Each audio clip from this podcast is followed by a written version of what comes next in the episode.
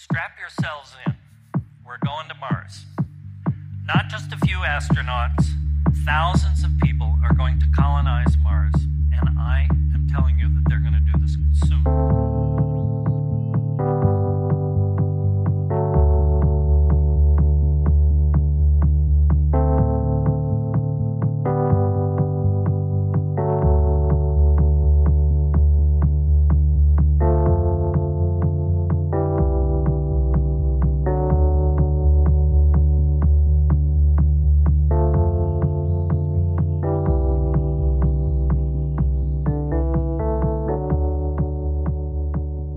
Hallo und herzlich willkommen, liebe Hörerinnen und Hörer, und herzlich willkommen zu einer weiteren Ausgabe des Res Publica Podcast. Mein Name ist Paul Gäbler, ich bin der Host dieses Podcasts. Und heute fliegen wir gemeinsam zum Mars, wie ihr bereits im Intro gehört haben werdet. Das Intro, zwar dazu hören, ist Stephen Petranek. Stephen Petranek ist Autor er äh, schreibt unter anderem für das Cover Magazine, für The Washington Post und auch fürs Life Magazine. Er hat äh, im Jahr 2016 einen TED Talk gehalten, wo wir auch gerade diesen Ausschnitt gehört haben. Und in diesem TED Talk redet er darüber, wie und vor allem warum die Menschheit zum Mars auswandern muss und gibt so einen kurze Übersicht darüber, wie es dort dann wohl zugehen könnte.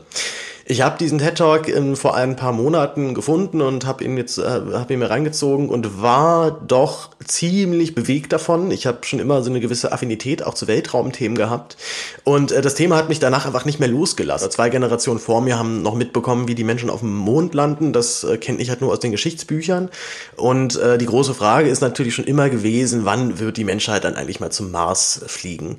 Der Mars ist noch der Planet, der am ähm, der am ehesten erdähnlich ist. Er ist zwar sehr viel kleiner, hat eine sehr viel dünnere Atmosphäre, also Leben dort wird äh, nur mit großen, ähm, also wird nicht so ablaufen wie auf der Erde vermutlich, aber es ist eben der Planet, der zumindest theoretisch betretbar wäre für die Menschheit. Und ähm, Stephen Petranik legt sich in seinem TED Talk sehr genau fest und er nennt auch schon ein Datum, wann er glaubt, dass es passieren wird. Ich habe mich von diesem Talk, wie gesagt, sehr begeistern lassen, anfänglich, und dann sind mir doch aber im Lauf der Zeit immer mehr Zweifel gekommen an der, äh, ich sag mal sowohl an der Ernsthaftigkeit dieses Unterfangens, aber auch an der, vor allem an der Notwendigkeit. Und auch seine Argumentation hat mich dann doch zum Schluss so ein bisschen verunsichert wir werden uns jetzt Stück für Stück durch diesen TED Talk durchhangeln. Äh, ich werde dann immer wieder auch unterbrechen und dann ähm, meinen Senf dazugeben. Ich werde dann aber auch noch an ein paar Stellen ein, aus einem Buch vorlesen, und zwar von David Wallace Wells. Die unbewohnbare Erde, Leben nach der Erderwärmung. Das ist so gerade so der Bestseller äh, weltweit, äh, wenn man sich mit Klimawandel beschäftigen möchte. Ich habe das Buch jetzt, ich glaube, bis auf die letzten 30 Seiten auch durch und kann es wirklich nur jedem empfehlen, sich damit auseinanderzusetzen. Und er beschreibt da eben tatsächlich auch an einer Stelle, warum, beziehungsweise wie dieser ganze Mythos um wir fliegen zum Mars auch letztendlich herkommt und ordnet das so ein bisschen kritisch ein. So, das war jetzt ein bisschen Begrüßung und ein bisschen Anteaser. Jetzt kommt noch ein bisschen Podcast-News. Ich äh, danke erstmal vielmals für die vielen Urlaubsgrüße, die ich erhalten habe. Ich war ja die letzten zwei Wochen weg und äh, war in Italien und hatte eine super schöne Zeit. Ich hatte mir so ein kleines äh, Landgut äh, gesucht irgendwo in der Toskana und habe dann da so eine knappe Woche dann äh, verbracht und äh, habe sehr viel geschrieben und ich war ganz fleißig und äh, war aber trotzdem irgendwie auch Urlaub, also solange ich irgendwie ausschlafen kann und äh, nichts vorhab den Tag, dann kann ich mich auch einigermaßen entspannen. Äh, das war total schön. Äh, vielen lieben Dank auch nochmal, wie gesagt, an äh, Zuschriften, die ich da bekommen habe. Äh, ich muss generell auch nochmal ein paar Sachen loswerden, generell zu, zu euch als Hörer. Das ist ja immer so ein bisschen skurril, wenn man podcastet. Man sitzt halt hier irgendwo rum. Also jetzt, letztes Mal saß ich noch auf dem Feld in der Toskana und habe da in mein Aufnahmegerät gequatscht. Jetzt sitze ich wieder zu Hause in meinem äh, kleinen, aber feinen Studio. Und äh, so einen Podcast zu produzieren ist ja doch eine sehr, äh, ja, muss man doch sagen, eine relativ einsame Tätigkeit. Man sitzt halt dann, wie gesagt, alleine rum und kriegt ja vor allem halt nie mit, wie das dann äh, letztendlich ankommt. Also ich krieg halt dann vielleicht mal ein Feedback über Insta oder über Twitter und da freue ich mich auch immer mega drüber. Also bitte hört damit nicht auf. Ich bin da sehr affin dafür, dass, äh, wie gesagt, man, äh, es ist halt so eine etwas ähm, ist halt so eine Tätigkeit, wo man äh, ja nicht nie seine Leute dann direkt kennenlernt. Und jetzt kriege ich eben teilweise dann schon äh, Zuschriften von Leuten aus äh, allen Winkeln äh, Deutschlands und teilweise auch aus Europa und bin da total happy drüber und äh, finde das total nice, wenn ich mir vorstelle, dass ich irgendwie diesen Podcast vor äh, ja anderthalb Jahren, noch nicht mal ein bisschen mehr als ein Jahr gestartet habe ähm, da ich immer wieder noch Nachfragen bekomme, was jetzt eigentlich mit den Zweifach-Nerds ist, ähm, muss ich da, da, glaube ich, mich kurz dazu äußern. Also die Zweifach-Nerds sind immer noch total am Start, das ist überhaupt nicht das Thema, Johannes, und mir hat das mega Spaß gemacht und äh, wir, wir lieben uns auch total, aber das Problem ist, dass wir einfach so beide so viel zu tun haben, dass ähm, so eine Sendungsvorbereitung dann einfach immer so, so ein bisschen stiefmütterlich nach hinten geschoben wird. Wir sind auf jeden Fall thematisch schon gut am Start und äh, müssen jetzt, glaube ich, uns einfach halt nur was hinsetzen und das irgendwie mal durchziehen und ich hatte jetzt ist eine E-Mail gekommen, das mache ich mal direkt mal aus hier, den Scheiß. Ähm, wie gesagt, wir sind da auf jeden Fall dabei und äh, machen da ganz viel und äh, wird auf jeden Fall bald wieder eine neue Folge geben. Ich kann halt einfach nur nicht festlegen, wann es sein wird. Äh, letzten, letzten, den ganzen Sommer war ich halt beschäftigt und habe beim Tagesspiegel gearbeitet. Äh, da bin ich jetzt durch mit meinem Praktikum. Das kann ich glaube ich auch noch kurz erzählen. Habe aber äh, das große Glück, dass ich mir dort irgendwie Freunde gemacht habe in der Zeit und die mich jetzt auch dann fragen, ob ich nicht da noch bleiben möchte. Also ich habe ähm, Angebot aus dem Newsroom bekommen. Ich habe ein Angebot von der Sportredaktion bekommen, von wegen, ob du nicht gerne noch weiter für uns schreiben möchtest möchtest? Und natürlich sofort, ja, na klar, ich bin sowas von am Start. Also, äh, ich werde hoffentlich dem Tagesspiegel noch in der einen oder anderen Funktion erhalten bleiben. Äh, da freue ich mich auf jeden Fall schon mal sehr und merke auch, dass ähm, tatsächlich immer Printjournalismus zu machen äh, nochmal eine ganz äh, besondere Form von Journalismus ist und ich glaube auch die, wo man mit am meisten lernt. Also jeder, der überlegt, auch in Journalismus zu gehen, ich würde auf jeden Fall raten, sich auch dann intensiv mit Printjournalismus nochmal auseinanderzusetzen und irgendwie versuchen, dort zu arbeiten. Denn äh, das hat natürlich immer den Vorteil, dass du ein äh, Format hast, was du dann bedienen musst. Du musst dann deinen Text in eine bestimmte Form bringen und dann müssen halt solche und solche Sachen halt dann beachtet werden. Und das trainiert wahnsinnig, wenn man, ähm, ja, wenn man einfach nur journalistisches Handwerk lernen möchte. Äh, generell einfach so, ähm, Tagesspiegel in sich ist halt, ist halt eine, große Zeitung und machen, ähm, ist halt einfach ein riesengroßer Verlag ähm, was ich ja schon gesagt hatte, was man auf jeden Fall immer machen muss, ist einfach eigenständig dort irgendwie Themen vorschlagen. Und äh, meine Erfahrung ist wirklich auch jetzt gewesen, dann, dann klappt es auf einmal auch alles. Also man darf halt eben nicht darauf warten, dass irgendjemand dir was anbietet und sagt, hey, willst du nicht mal das? Das klappt einfach nicht. Du musst äh, dich da selbst eigenständig aktiv drum kümmern. Und äh, das hatte ich ja auch in den letzten Folgen schon mal erwähnt. Das ist dann halt auch wahnsinnig anstrengend tatsächlich nach einer gewissen Zeit.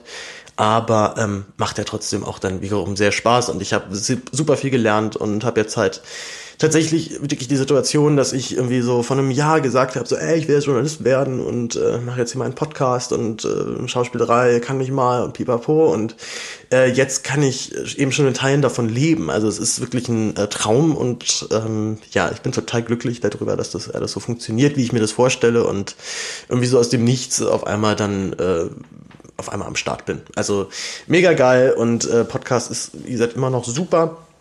Ähm, ich teaser einfach schon mal die nächste Folge an, die hatte ich auch schon mal erwähnt. Ähm, ich habe eigentlich auch schon einen Termin gehabt mit äh, Matti Steinmann, äh, Fußballspieler, hat lange für den HSV gespielt und spielt jetzt überraschend in Neuseeland bei Wellington Phoenix. Mit dem habe ich schon Kontakt gehabt und ähm, eigentlich waren wir auch schon verabredet, da sind jetzt aber Sachen dazwischen gekommen, deswegen muss ich die Folge schieben und habe mich jetzt aber dazu entschieden, dann mache ich jetzt mein Talkradio über den Mars, was ich schon die ganze Zeit machen wollte und noch nicht die Eier hat, das auch noch mal zu machen. Jetzt äh, ist es soweit, juhu. Und äh, deswegen steigen wir jetzt auch direkt wieder in die Thematik ein und wir hören die ersten Ausschnitte aus dem TED Talk von Stephen Petranik. 12 years ago, I gave a TED Talk on 10 ways the world could end suddenly. We are incredibly vulnerable to the whims of our own galaxy. A single large asteroid could take us out forever. To survive, we have to reach beyond the home planet. Think what a tragedy it would be if all that humans have accomplished were suddenly obliterated.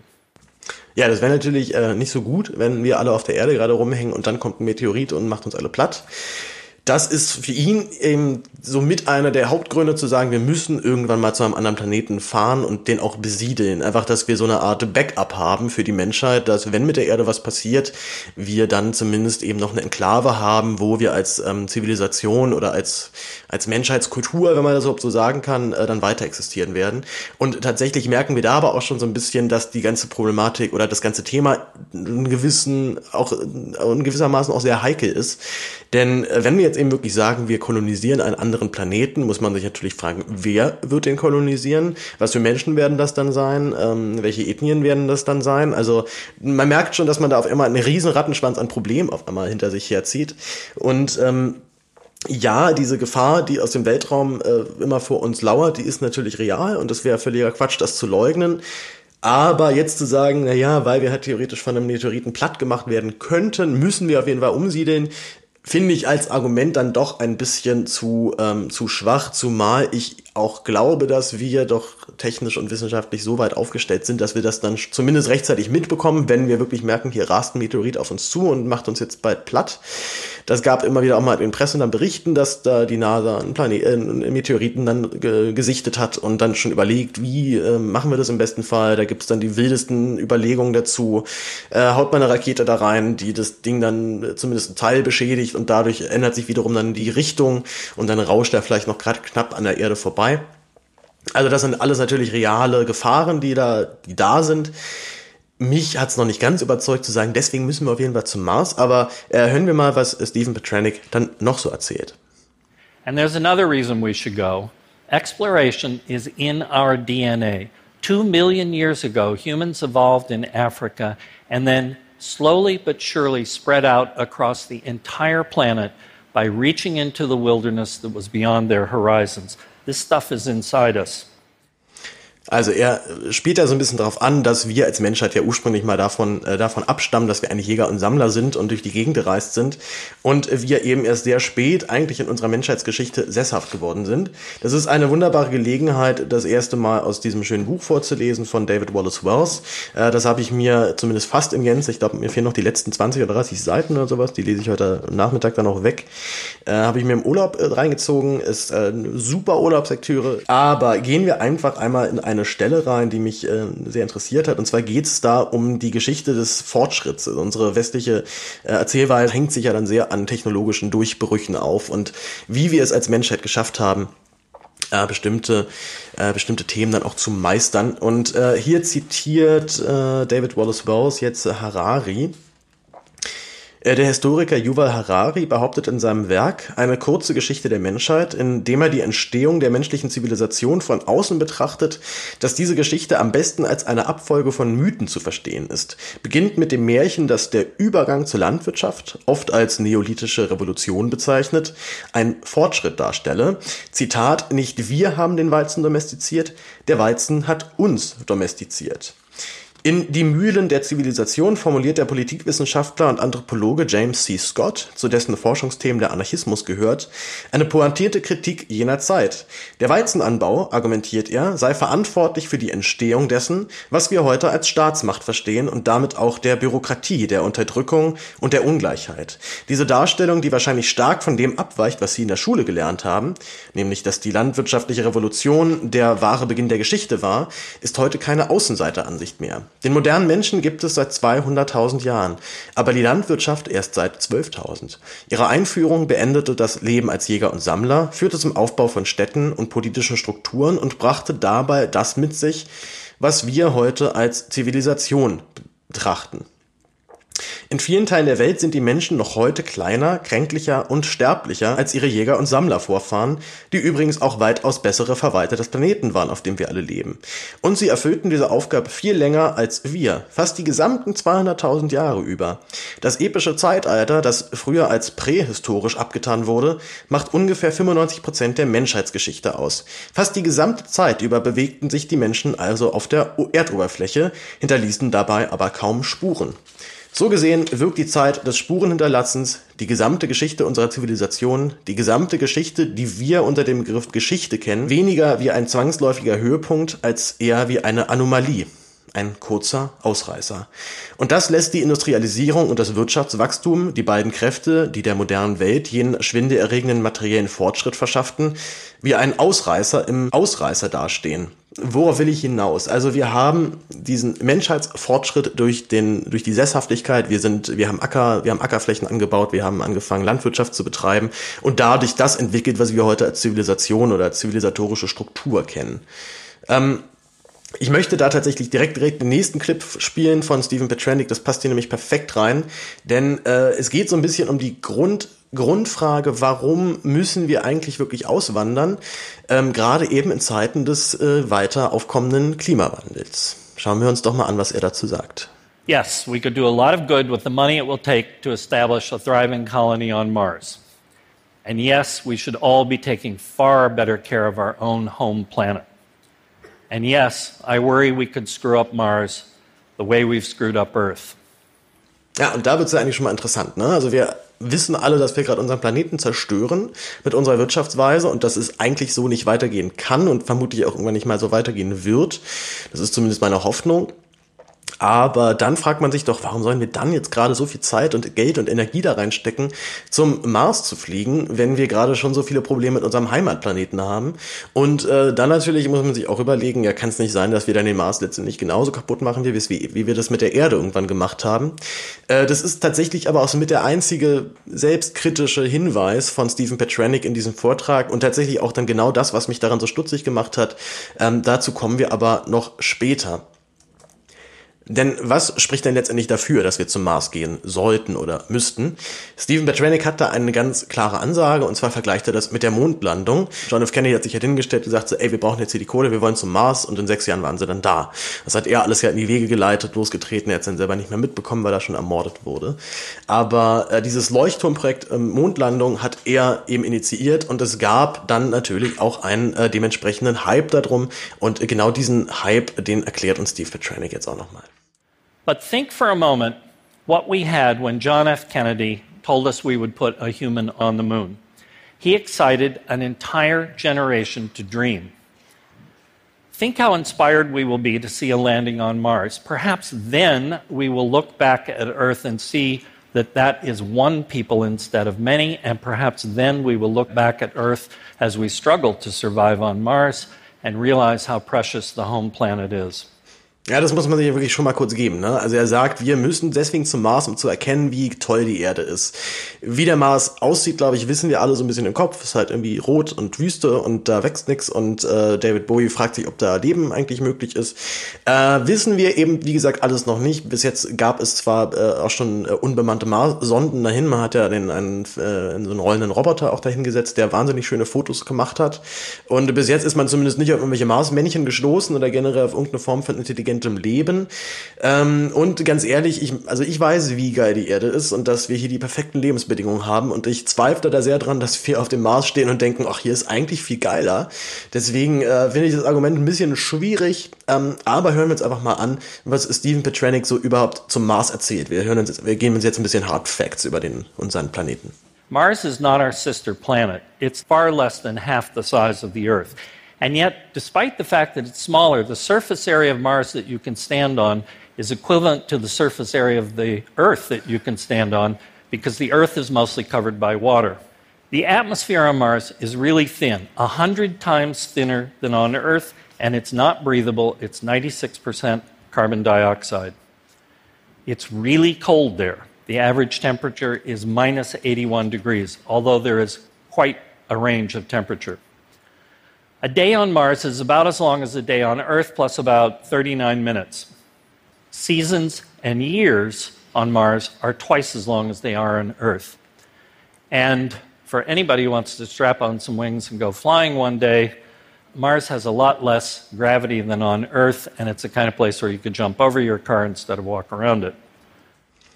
Ja, also wir kriegen schon mal mit, wir haben dort keine wirkliche Atmosphäre, wir könnten nicht atmen, wir haben eine sehr geringe Schwerkraft, das heißt, wir könnten ein bisschen lustig durch die Gegend springen, das ist vielleicht noch so der einzige richtig dicke Pluspunkt, aber ähm, schon die, die geringe Gravitation würde zum Beispiel auch dazu führen, dass wir einfach, ich glaube, das ist der Luftdruck dann in dem Fall, würde dazu führen, dass wir dort nicht ohne einen ähm, äh, dass wir dort nicht ohne Raumanzug überleben könnten. Wir werden halt einfach sofort auseinandergerissen und äh, dann sind wir Matschepampe.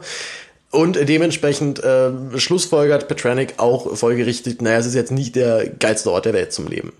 Now, as you can see, Mars isn't exactly Earth-like, but it's by far the most livable other place in our entire solar system. Here's the problem. Mars is a long way away, a thousand times farther away from us than our own moon. The moon is 250,000 miles away, and it took Apollo astronauts three days to get there. Mars is 250 million miles away, and it will take us eight months to get there 240 days. And that's only if we launch on a very specific day at a very specific time once every two years, when Mars and the Earth are just aligned just so, so the distance that the rocket would have to travel will be the shortest. 240 days is a long time to spend trapped with your colleagues in a tin can.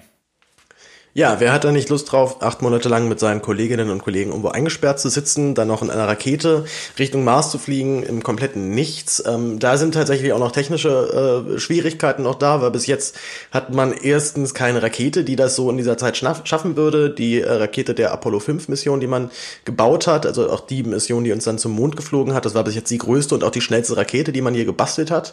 Die müsste man erstmal wieder bauen, denn die sind zurzeit aber nicht da. Ähm, und dann müssen natürlich aber noch bestimmte technische Sachen geregelt werden, denn bis jetzt hat, ich glaube, ein Drittel aller Mars-Missionen sind überhaupt erst erfolgreich gewesen, also im Sinne, dass man dann auch wirklich dort gelandet ist. Das heißt, da wären erstmal ein paar Sicherheitsprobleme noch zu klären, denn ähm, ich glaube nicht, dass man da Leute findet, die da unbedingt sagen, ja klar, ich habe super Bock darauf, acht Monate lang im All durch die Gegend zu fliegen, äh, dann noch die ganze Zeit da kosmische Strahlung abzukriegen, die noch nicht geklärt ist, wie man das löst, wie man ähm, wie man da die, ähm, die, die Menschen, die in dieser, in der Rakete dann da drin sind, davor zu bewahren äh, um dann eventuell auch noch nach acht Monaten äh, kompletter Isolation dann irgendwie auf dem Mars zu zerschellen, äh, hätte ich jetzt nicht so super Bock drauf. Also man müsste wahrscheinlich dann noch mal ein paar Sachen erstmal davor klären und vielleicht auch noch ein paar ähm, noch ein paar Testzeit dann machen, dass man wirklich weiß, das ist jetzt sicher. Denn ich meine, wenn halt ein Roboter dahin fliegt und dann zerschellt der, dann ist das halt so. Das ist halt schade, da ist das schöne Geld weg. Aber ob man jetzt unbedingt dann direkt Menschen hinschicken muss und die dann da zerschellen, das ist vielleicht nochmal eine andere Qualität. Also, wie gesagt, da sind technisch noch ein paar Sachen auf jeden Fall zu regeln. Und äh, jetzt im nächsten Abschnitt redet Steve Petranik darüber, wann wir denn dort etwa hinfliegen werden. Und äh, er droppt dann dort eine Zahl, die ja dann doch schon erstmal sehr beeindruckend ist. So, getting to Mars is not going to be easy. And that brings up a really interesting question. How soon will the first humans actually land here? Now, some pundits think if we got there by 2050, that'd be a pretty good achievement. These days, NASA seems to be saying that it can get humans to Mars by 2040. Maybe they can. I believe that they can get human beings into Mars orbit by 2035. But frankly, I don't think they're going to bother in 2035 to send a rocket to Mars because we will already be there. We're to land in Mars in 2027. What? Das ist ja dann aber schon in, ja, in sieben Jahren. Also, ähm, ich glaube, wir können uns sicherlich darauf festlegen, dass wir das äh, mitbekommen werden, oder zumindest ich jetzt als Generation und äh, ich glaube, die meisten meiner Hörer sind auch eher jünger. Wir werden das auf jeden Fall noch mitkriegen.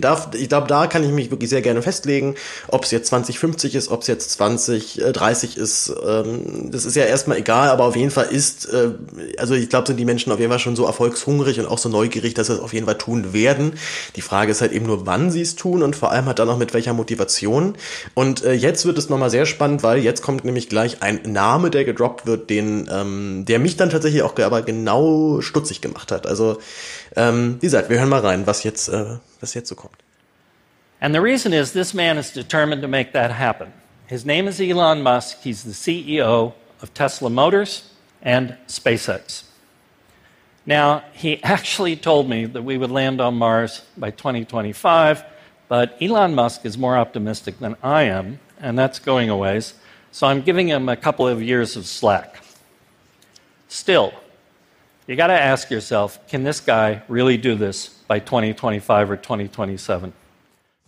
So, wer ist Elon Musk eigentlich? Elon Musk ist ähm, vermutlich doch vielen Leuten bekannt. Er ist ähm, der ehemalige Gründer von PayPal. Äh, PayPal hat innerhalb von kürzester, von kürzester Zeit den, die Online-Bezahlfunktion äh, revolutioniert und äh, ich bin mega der PayPal-Fan, muss ich auch ehrlicherweise sagen. Also ich äh, kann mich da jetzt nicht entziehen, dass ich diese, diese technologische Idee natürlich nicht, äh, nicht, scheiß, nicht scheiße finde. Ähm, danach hat er Tesla gegründet. Er hat innerhalb von wenigen Jahren den Automobilmarkt damit revolutioniert und hat gezeigt, ey, nee, man kann Elektrowagen bauen und die sind dann auch geil und die sind schnell. Äh, bin ich tatsächlich jetzt auch nicht so, äh, so am Start, weil ich äh, keinen Führerschein habe und mich jetzt irgendwie so schnelle, fette Autos nicht so interessieren und ich die E-Mobilität eh so ein bisschen schwierig finde, zumindest in diesem Aspekt, dass man sagt, wir bauen jetzt einfach äh, so, so ein Porsche als E-Auto und dann, äh, dann ist die, das Problem gelöst äh, mit unseren Abgasen. Also, ähm, war ich immer auch so ein bisschen skeptisch, allerdings muss man ja immer Elon Musk wirklich lassen. Er hat offensichtlich einfach ein Händchen für krasse Ideen und er muss, muss ein wahnsinniger Workaholic sein. Also meine SpaceX, das ist ja die nächste Firma, die er gegründet hat, nachdem er, ähm, nachdem er Tesla äh, an den Start gebracht hat. Und SpaceX hat es einfach innerhalb von wenigen Jahren geschafft, eine Rakete zu bauen. Und das ist schon äh, natürlich sehr beeindruckend, denn äh, wenn man überlegt, wie viele Fehlstarts und wie viele Eventualitäten und wie viele Risiken damit verbunden sind, ist das natürlich schon echt krass. So, aber jetzt sagt er aus Stephen Petranik halt auch direkt, na, er hat es mir erzählt, das heißt, die beiden kennen sich offensichtlich, es wird auch was sein, dass die wahrscheinlich auch irgendwie, auch irgendwie Friends miteinander sind. Und äh, mich hat eben so ein bisschen dieser Verdacht beschlichen, naja, kann das hier nicht einfach nur gerade eine sehr gut gemachte Propagandaaktion für Elon Musk sein und für sein Unternehmen SpaceX? Now, you need to know this. Governments and robots no longer control this game.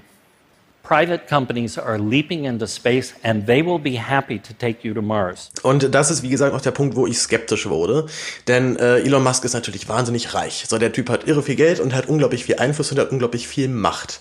Ähm, und es bringt mich halt so ein bisschen zu dieser Befürchtung, dass wir die Mars-Mission als eine naja, als eine Art Projekt der Reichen halt dann irgendwann nur noch angehen. Das heißt, die Reichen investieren jetzt all ihr Geld, was sie noch haben, um irgendwie zum Mars zu fliegen, einfach so, um sich diesen Traum zu erfüllen. Und ich mir halt eben immer denke, ey, könnte nicht ein Elon Musk mit seinem Geld, mit seinem, mit seinem Einfluss, den er hat, nicht vielleicht noch ganz andere Sachen bewegen? Und ähm, wäre es nicht vielleicht sinnvoller, sich erstmal um unseren Heimatplaneten zu kümmern, bevor wir äh, jetzt so hardcore expandieren?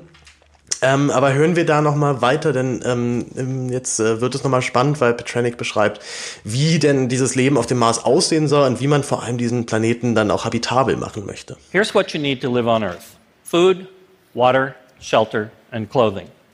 And here's what you need to live on Mars. All of the above plus oxygen.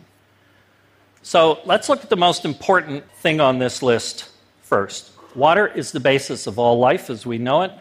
And it's far too heavy for us to carry water from the Earth to Mars to live. So we have to find water if our life is going to succeed on Mars.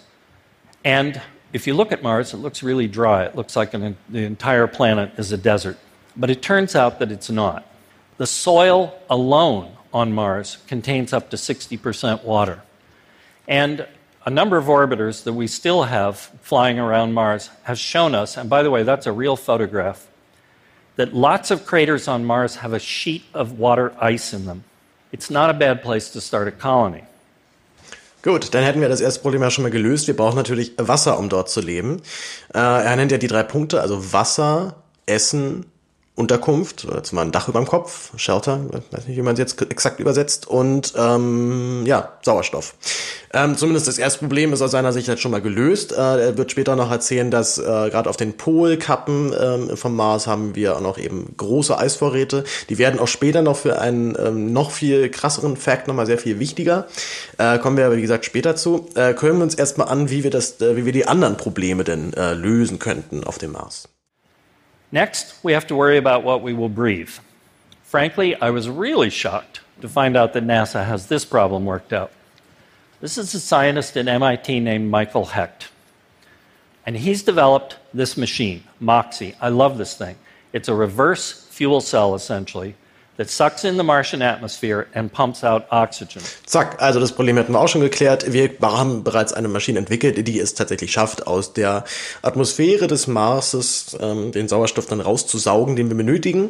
Äh, damit wäre zumindest halt eben schon mal das Problem gelöst, dass wir eben natürlich nicht da irgendwie tonnenweise Sauerstoff und äh, auch davor, wie gesagt, ja auch nicht tonnenweise Wasser damit da hochschleppen können.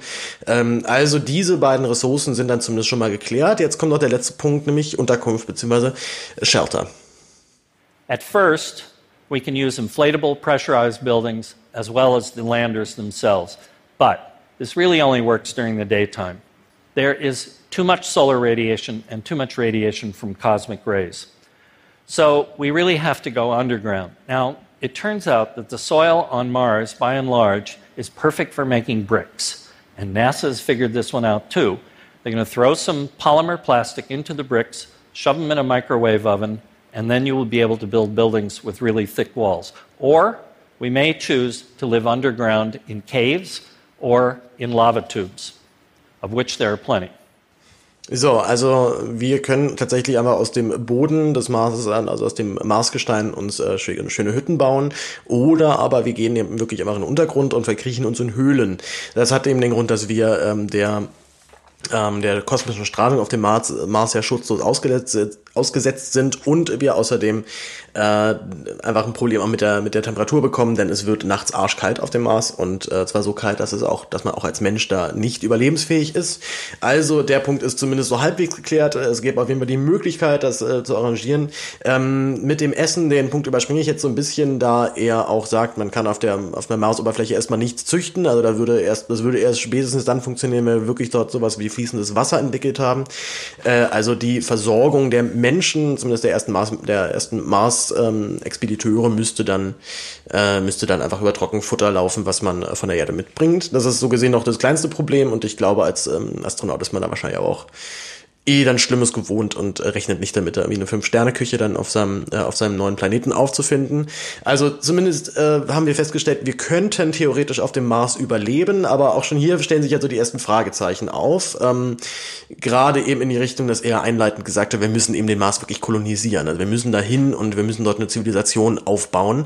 Ähm, ich habe jetzt, äh, also wenn ich mir vorstelle oder die Wahl hätte, auf dem Mars irgendwie in einer Höhle zu hocken und äh, zu wissen, ich darf hier nicht raus und ich kann hier nicht ähm, ähm, also beziehungsweise soweit ich ohne Raumanzug da rausgehe, bin ich ohnehin weg, aber äh, ich sitze jetzt in der Höhle, weil ich Angst habe vor der Strahlung und weil das alles hochgradig gefährlich ist und ich dort nicht atmen kann und das äh, ich dort auch nichts anbauen kann.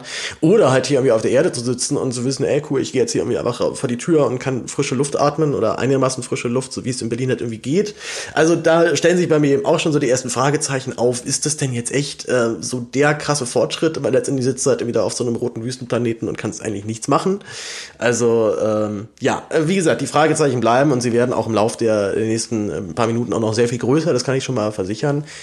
Denn jetzt kommt ein Begriff rein, den ich so noch nie gehört hatte und der mir die Haare hat zu Berge stehen lassen und äh, mich tatsächlich eben auch dann, dann zum Zweifeln an dieser ganzen Mission gebracht hat und vor allem an der Sinnhaftigkeit und an der letztendlichen Motivation, die dahinter steht. Äh, hören wir mal rein, wie Steve Petranik uns jetzt erklärte, wie wir den Mars gewissermaßen zivilisieren wollen, dass Menschen dort wohnen können. So that leads to the next big, really big step in living the good life on Mars, and that's terraforming the planet, making it more like Earth, re engineering an entire planet. That sounds like a lot of hubris, but the truth is that the technology to do everything I'm about to tell you already exists. First, we've got to warm it up. Mars is incredibly cold because it has a very thin atmosphere. The answer lies here at the South Pole and at the North Pole of Mars, both of which are covered with an incredible amount of frozen carbon dioxide, dry ice. If we heat it up, it sublimes directly into the atmosphere and thickens the atmosphere the same way it does on Earth. And as we know, CO2 is an incredibly potent greenhouse gas. Now, my favorite way of doing this is to erect a very, very large solar sail and focus it, essentially serves as a mirror, and focus it on the south pole of Mars at first. As the planet spins, it will heat up all that dry ice, sublime it, and it will go into the atmosphere. It actually won't take long for the temperature on Mars to start rising, probably less than 20 years. What the fuck? So, wir fassen das mal kurz zusammen. Also, er möchte, dass wir äh, große Sonnensegel bauen und die ins Weltall schießen, also gibt's mal in die, in die, äh, in die Umlaufbahn des Mars bringen und die dann auf die Pole richten, dass wir das Sonnenlicht dorthin reflektieren.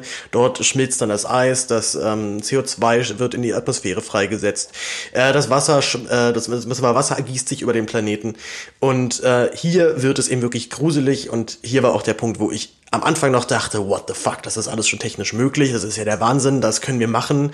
Und äh, man sieht dann auch in diesem Vortrag sehr gut, wie ähm, dann, also, ja, da siehst du halt erstmal den, den, den Mars, wie er jetzt aussieht, also rot, leer und äh, total scheiße alles. Und dann halt nochmal die Überblendung und dann wird der Mars blau und es ist überall Wasser und die ist Vegetation auf einmal da. Und da kriegt man natürlich am Anfang so einen, so einen, so einen Stich in die Richtung, ach, wie geil ist denn das? Das könnten wir tatsächlich machen. Wir könnten ein Terraforming machen, oder wir könnten die Atmosphäre des Planeten verändern. Ähm, und dann wird man aber doch so ein bisschen stutzig irgendwann, weil man sich natürlich fragt, so hat hier nicht vielleicht einfach einer jemand, was ich ein bisschen zu viel gekifft und jetzt irgendwie der Meinung, er kann jetzt Gott spielen? Ähm, ist das denn wirklich alles so technisch so easy drin und ist es wirklich so einfach möglich? Äh, ich kann das natürlich naturwissenschaftlich überhaupt nicht einordnen, aber ich habe doch da zumindest irgendwie größte Zweifel an dieser, also an dieser Einfachheit, mit der Steve Britannic das jetzt hier erzählt. Äh, das, da gibt er jetzt aber auch gleich noch mal ein bisschen zu. Das hören wir jetzt, ähm, dass es natürlich nicht ganz so easy ist, wie er das auch gerade erzählt hat. What we're shooting for is a runaway greenhouse effect. Enough temperature rise to see a lot of that ice on Mars, especially the ice in the ground, melt. Then we get some real magic. As the atmosphere gets thicker, everything gets better. We get more protection from radiation. More atmosphere makes us warmer, makes the planet warmer, so we get running water, and that makes crops possible. Then more water vapor goes into the air, forming yet another potent greenhouse gas. It will rain and it will snow on Mars. And a thicker atmosphere will create enough pressure so that we can throw away those spacesuits. We only need about five pounds of pressure to survive. Eventually, Mars will be made to feel a lot like British Columbia. We'll still be left with the complicated problem of making the atmosphere breathable, and frankly, that could take a thousand years to accomplish. But humans are amazingly smart and incredibly adaptable. There is no telling what our future technology will be able to accomplish and no telling what we can do with our own bodies. We, in biology right now, we are on the very verge of being able to control our own genetics, what the genes in our own bodies are doing, and certainly, eventually, our own evolution. Ja, ne, wie gesagt, das ist halt die Stelle, wo mir so ein bisschen die Nackenhaare sich aufgestellt haben, wenn er jetzt halt erzählt, wie krass wir Menschen halt schon sind, was wir schon alles hingekriegt haben. Wir können unsere eigene, Genetik kontrollieren. Äh, warum sollten wir nicht auch das hinbekommen, so einen Planeten irgendwie umzuwandeln? Er sagt dann zwar auch, ja, auch ganz selbstkritisch, es würde wahrscheinlich irgendwie ein paar tausend Jahre dauern, bis wir das irgendwie hingekriegt haben, dass da wirklich ein krasser Effekt ist, aber schiebt auch direkt so hinterher, so, ey, nix ist unmöglich. So, wir Menschen können halt alles, was wir schon alles hinbekommen haben. Äh, no way, dass das, äh, dass das irgendwie niemals nicht unmöglich sein soll. Äh, natürlich wird es vermutlich alles möglich sein, aber andererseits, gut, ich meine, die Technologie, jetzt einfach Sonnensegel zu bauen und damit dann, äh, dann Sonnenlicht irgendwo hin zu reflektieren, das, äh, das ist jetzt auch nicht irgendwie das krasse Ding. Also die, die, Neuerung wäre dann eben, dass man das jetzt im Weltraum macht und nicht mehr auf der Erde. Äh, muss man sich da aber auch überlegen, was das alles für Kosten verursachen würde, was das für ein Aufwand wäre. Ich meine, man müsste ja dann entweder auf dem Mars das, äh, dieses Sonnensegel bauen, man müsste es entweder auf der Erde bauen und dann halt immer stückchenweise dahin schicken. Also ähm, da sind noch so viele Wege dahin zu gehen und dazu eben auch noch, äh, also ich meine, wir waren auf diesem fucking Planeten noch nicht ein einziges Mal in Person. Wir haben bis jetzt immer nur äh, Roboter hingeschickt, die dann für uns da ausgekundschaftet haben. Also wir haben noch glaube ich zumindest immer noch sehr wenig Ahnung über die über die äh, über die Atmosphäre, über was dort vielleicht in dem Eis auch gelagert ist. Also ich ups jetzt, also ich habe mir immer auch nur vorgestellt, wir ähm, wir schießen dann dort dieses Sonnenlicht drauf und dann merken wir, oh, da sind ja nicht nur das, da sind ja noch ganz andere Stoffe in diesem Eis drin und jetzt vergiften wir unsere Atmosphäre gerade komplett und dann ist der ganze schöne Plan erstmal am Arsch. Also ähm, da habe ich natürlich keine Übersicht, wie da jetzt der Stand der Forschung ist. Aber äh, was ich auch noch, was ich auch noch crazy finde, dass er auch sagt, was wir eigentlich wollen, ist ein Runaway Greenhouse Effect. Also eigentlich genau das, was wir auf der Erde gerade erleben, wollen wir auf dem Mars machen, damit dort die Atmosphäre erstmal wieder, wieder äh, dicker wird, wieder äh, wärmer wird und dementsprechend auch Vegetation möglich ist. Ähm, die Marsforschung ist ja noch nicht so ganz sicher, wie der Mars früher mal ausgesehen hatte. Man weiß auf jeden Fall sehr sicher, dass es Wasser gegeben hat, dass es Ozeane gab, dass es vermutlich auch Vegetation gab und eventuell eben auch sowas wie intelligentes oder zumindest überlebensfähiges äh, Leben in irgendeiner Form. Ähm, und die Vermutungen gehen da so ein bisschen auseinander. Man weiß nicht genau, was passiert ist. Es könnte ein Meteoriteneinschlag gewesen sein, äh, dass die Atmosphäre dann auf einmal weg war. Aber was, also die Erklärung, die mir zumindest irgendwie so als Laie dann am logischsten erschien, der Mars hat ein Problem mit seinem Magnetfeld. Der Ma Mars hat ein sehr schwaches Magnetfeld im Gegensatz zur Erde. Er die Erde hat also eine sehr dichte und vor allem auch sehr stabile Atmosphäre.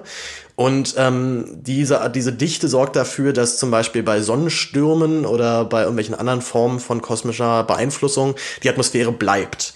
Ähm, beim Mars ist das nicht so. Bei dem Mars vermutet man, ähm, dass vermutlich durch einen sehr starken Sonnensturm die Atmosphäre irgendwann einfach ins All hinausgeblasen worden ist und dann war es halt vorbei mit der Herrlichkeit auf dem Mars Und das ist natürlich jetzt so ein Problem, was man immer noch nicht gelöst hat. Also ich weiß, ich weiß nicht, wie mal man so weit ist, dass man irgendwie ein Gravitationsfeld bzw. ein Magnetfeld irgendwie dann künstlich herstellen kann. Aber ich fände irgendwie die Vorstellung doch sehr skurril, dass wir äh, einen Sonnensegel da hinsetzen oder noch irgendwelche anderen tollen äh, Pläne haben und dann dieses Eis dort aufschmelzen und das Wasser auf einmal äh, überall auf dem Planeten ist und wir Atmosphäre haben und Dschungel und irgendwelche crazy Viecher, die da auf einmal dann hervorkommen. Äh, und dann kommt ein Sonnensturm und dann ist alles wieder weg und dann können wir praktisch von vorne anfangen. Also da sind noch so viele Fragezeichen, die ungelöst sind, äh, vom, abgesehen natürlich von diesem technologischen Aufwand, der dahinter steht und die Kosten, die das verursachen würde. Und äh, da komme ich jetzt auch wieder mit äh, David Wallace Wells hier rein, denn der hat nämlich genau über diese, über diesen Sachverhalt und auch über Elon Musk auch in seinem Buch was geschrieben. Das ist auf Seite 204. Ich äh, lese jetzt hier, ich glaube, zwei Seiten sind ungefähr vor. Natürlich sind das alles religiöse Fantasievorstellungen, dem Körper zu entfliehen und die Erde zu verlassen. Ersteres ist fast schon eine Karikatur des privilegierten Denkens und dass es Eingang in die Träume einer neuen Kaste von Milliardären gefunden hat, war wahrscheinlich geradezu unvermeidlich. Doch letzteres wirkt wie eine strategisch sinnvolle Reaktion auf die Klimapanik. Die Erschaffung eines Ersatzökosystems, um uns gegen einen möglichen Zusammenbruch hier abzusichern. Und genauso wird es von den Befürwortern auch dargestellt. Aber das ist rational betrachtet keine Lösung. Der Klimawandel bedroht die Grundlagen des Lebens auf der Erde, aber selbst eine dramatische zerstörte Umwelt hier bietet immer noch deutlich mehr Lebensqualität als alles, was wir dem trockenen roten Staub des Mars abtrotzen können. Die nächtlichen Temperaturen dort liegen selbst im Sommer unter dem Äquator des Planeten bei über 70 Grad unter Null. Es gibt kein Wasser auf der Oberfläche und keinerlei Pflanzen. Wahrscheinlich wäre es mit den nötigen Mitteln möglich, möglich dort oder auf einem anderen Planeten eine kleine, geschlossene Kolonie zu errichten, aber die Kosten wären so viel viel höher als für ein gleichwertiges künstliches Ökosystem auf der Erde und das Ausmaß dieser Kolonie damit so begrenzt, dass jeder, der den Flug ins All als Reaktion auf den Klimawandel vorschlägt, an klimabedingten Wahnvorstellungen leiden muss. Um sich auszumalen, dass eine solche Kolonie einen materiellen Wohlstand bieten könnte, der mit dem Vergleich, der mit dem vergleichbar ist, den die Tech-Plutokraten im Silicon Valley genießen, muss man noch tiefer im Narzissmus dieser Wahnvorstellungen gefangen sein. Als wäre es genauso einfach, Luxusgüter zum Mars zu schmuggeln, wie zum Burning Man Festival. In der Gemeinde der Normalsterblichen, die sich kein Ticket ins All leisten können, kommt der Glaube in anderen Formen daher. Aber es werden Glaubensvehikel in ganz verschiedenen Preisstufen angeboten. Smartphones, Streamingdienste, Mitfahrdienste und das mehr oder weniger kostenlose Internet selbst. Alles bietet das schillernde Versprechen einer Flucht vor den Anstrengungen und Problemen einer zerstörten Welt. Zitat von Elon Musk, die Technologien werden es schon richten. Wenn die Erde hinüber ist, leben wir eben in Raumschiffen. Unsere Nahrung drucken wir uns mit 3D-Druckern aus. Wir essen Laborfleisch. Eine Kuh wird uns alle ernähren. Wir ordnen Atome neu an, um Wasser oder Sauerstoff zu erzeugen. Elon Musk, das ist nicht der Name eines Mannes, sondern einer Überlebensstrategie für die gesamte Spezies. Spezies. Nickel antwortet, aber ich will nicht in einem Raumschiff leben. Elon Musk wirkte ernsthaft überrascht. In seiner, in seiner Branche hatte er noch nie jemanden getroffen, der nicht in einem Raumschiff leben wollte. So, da wird's halt eben für mich so ein bisschen finster. Also, meine große Sorge ist halt, dass wir ähm, unter diesem Deckmantel der technischen Neuerung und des Fortschritts und äh, dieser unbedingten, des unbedingten Willens der menschlichen Expansion äh, den Klimawandel als, ähm, als Gelegenheit nutzen, sich hier aus dem Staub zu machen. Denn davon ganz abgesehen, dass diese Idee zum Mars zu fliegen vielleicht, äh, vielleicht jetzt hier noch total cool ist, aber soweit man dann dort ist, auch feststellen, naja, so geil ist jetzt hier auch nicht, äh, habe ich eben die große Sorge, dass diese Mars-Mission dazu benutzt wird oder vielleicht dann immer dazu missbraucht wird, ähm, die Menschheit eben abzukoppeln. Also dass es einfach einen bestimmten Teil der Menschheit dann gibt, mit sehr viel Geld, mit sehr viel Einfluss und sehr viel Macht, die dann sagen, na gut, dann hauen wir uns halt ab, auf der Erde wird's halt nicht mehr so geil gerade, dann gehen wir jetzt halt woanders hin wenn man, wie gesagt, dieses Buch von David Wallace Belts durchliest, kriegt man wirklich auch große Sorgen um, den, um die Zukunft der Erde, denn die wissenschaftlichen Erkenntnisse, was alles passieren wird, die sind alle da und die beschreibt er in seinem Buch sehr ausführlich. Ähm, die große Ungerechtigkeit dabei ist tatsächlich eigentlich nur, dass wir in der ersten Welt, also auch wir Europäer und auch wir und die, auch die Amerikaner werden vermutlich ein relativ entspanntes Leben auch in Zeiten des Klimawandels noch führen können, denn uns treffen hier die äh, klimatischen Veränderungen nicht ganz so hart wie auf anderen Teilen der Welt. Ähm, nun kriegt man natürlich irgendwie da direkt so einen, so einen komischen Science-Fiction-Horrorfilm irgendwie in den Kopf. Also die Erde geht total den Bach runter und halt Elon Musk mit seiner, ähm, mit seiner kleinen Crew an Auserwählten fliegt dann einfach schnell zum Mars und baut sich dort irgendwie was auf. Äh, umso ironischer wäre es natürlich, wenn die dort dann merken, oh, es funktioniert alles gar nicht, wie wir uns das vorgestellt haben. Äh, oder sitzen halt irgendwie am, auf dem Mars und merken, im Raumschiff wohnen es vielleicht doch gar nicht so geil. Also ich, wie gesagt, für mich wäre das nichts und das äh, zeigt für mich aber auch diese völlige Entkoppelung von jeglichem, äh, von jeglichem Verständlichen noch, die dort äh, vorliegt. Und es gibt ja noch ein paar andere Fragen, die man dann klären muss. Also, aber angenommen, wir gründen wirklich eine Kolonie auf dem Mars. Es gibt äh, eine Idee von jemandem, wir sagen, wir machen das jetzt, wir buttern jetzt hier ganz viel Geld rein und das ziehen wir durch. Ich sage halt dann auch immer, er buttert das Geld lieber für vernünftigen Klimaschutz halt irgendwie raus, dass wir unseren Planeten hier sichern, bevor wir uns mit solchen, bevor wir uns doch zum nächsten Planeten aufmachen. Ähm, aber dann kommen ja auch dann schon so spannende Fragen, wer fliegt denn da mit? Also machen wir dann, machen, machen wir das dann fair und nehmen von jedem Kontinent einen mit? So, das wird auch schon wiederum äh, dann nicht so einfach. Ich meine, wir schon in Europa sind wir uns teilweise wahnsinnig unähnlich. Da gibt's dann unterschiedliche Hautfarben, äh, Haarfarben und so weiter und so fort. Also wir müssen uns ja wirklich dann Gedanken machen, was für eine Form der Menschheit wollen wir da darstellen? So, welche Gruppen fliegen dann da mit, welche fliegen nicht mit? Ähm, was für eine genetische Disposition bringen wir dann da mit? Und äh, dazu ist da, sagt Steve Petranik auch nochmal ein paar Sachen, die die äh, vielleicht selbstkritisch gemeint sind, aber mir so nicht ähm, jetzt so nicht so richtig drüber vorkamen. Ähm, also wie gesagt, wir sehen, was das für eine Problematik aufwirft und was für eine Grundsatzfrage, die halt äh, hochphilosophisch ist und wo ich eigentlich nicht möchte, dass das so ein paar Milliardäre unter sich ausmachen, sondern dass dann vielleicht auch noch ein paar andere Leute dabei sitzen und äh, da, da zumindest mitreden können. Ähm, äh, hören wir noch kurz, was Steve Petranik dazu sagt. We could end up with a species of human being on the Earth that is slightly different from the species of human beings on Mars. Also zwei unterschiedliche Sorten von Menschen. Ne? Also äh, gerade wenn die sich dann getrennt voneinander entwickeln, ähm, hätten wir halt eben wirklich dann zwei unterschiedliche menschliche ähm, menschliche Formen, die sich natürlich dann unterscheiden werden in einer gewissen Art und Weise. Ähm, wir sind fast am Ende dieses Vortrags angekommen, ähm, hören wir uns auch ein bisschen an, wie er das Leben auf dem Mars dann beschreibt und äh, es ist, glaube ich, ein bisschen ironisch gemeint. Ich finde es irgendwo auch witzig, aber irgendwo auch nicht. Viel Spaß. But what would you do there? How would you live? It's going to be the same as it is on Earth. Somebody's going to start a restaurant, somebody's going to build an iron foundry. Someone will make documentary movies of Mars and sell them on Earth. Some idiot will start a reality TV show. there will be software companies, there will be hotels, there will be bars. This much is certain it will be the most disruptive event in our lifetimes, and I think it will be the most inspiring. Ask any 10 year old girl if she wants to go to Mars. Children who are now in elementary school are going to choose to live there. Remember when we landed humans on the moon? When that happened, people looked at each other and said, if we can do this, we can do anything. What are they going to think when we actually form a colony on Mars. Most importantly, it will make us a space-faring species. And that means humans will survive no matter what happens on Earth. We will never be the last of our kind. Ja, krasser Schlusssatz natürlich.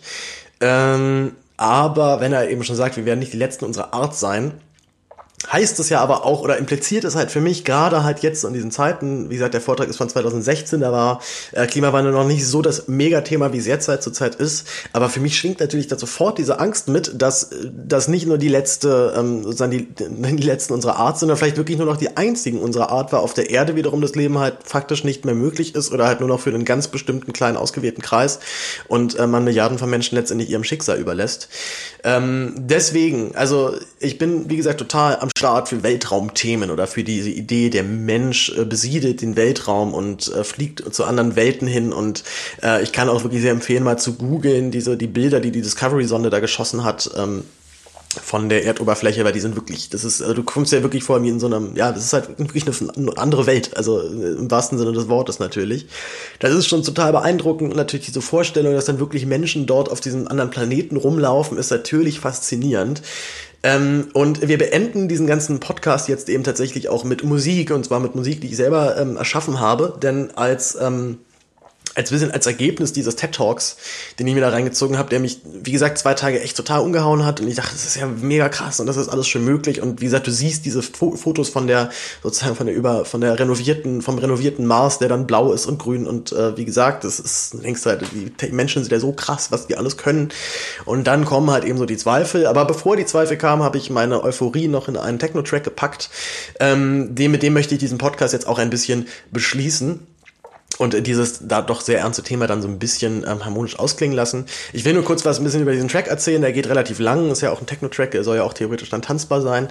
Ähm, ich, es, es spielt so ein bisschen mit Leitmotiven. Also ich habe ein Motiv zum Beispiel drin, was für mich so ein bisschen die Menschheit oder generell die Erde eigentlich halt so repräsentiert, was dann halt immer mehr ausge, ähm, immer mehr ausfadet zum Schluss, bis es eigentlich fast weg ist. Und da habe ich halt ein, ein Mars-Thema, also ein musikalisches Thema, was ich dann, was ich dann den Mars symbolisieren soll.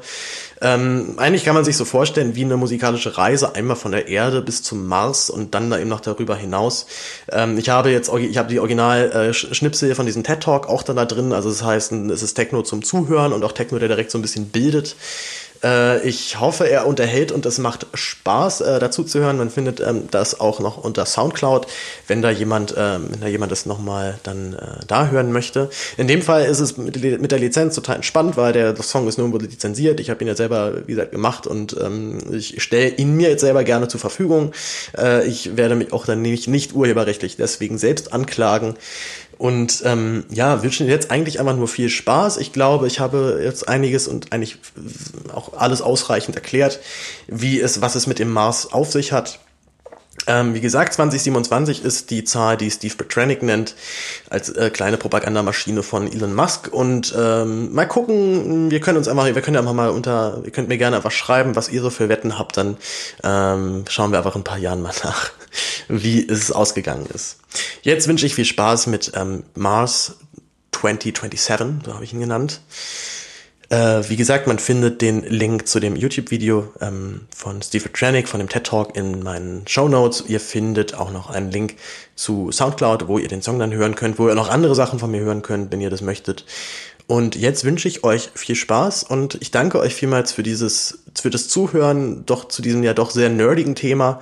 Und ähm, es hat mir mega Spaß gemacht. Ich bin sehr gespannt, wie ihr diese Folge fandet. Und dann wünsche ich noch einen schönen Tag. Bis dann. Ciao.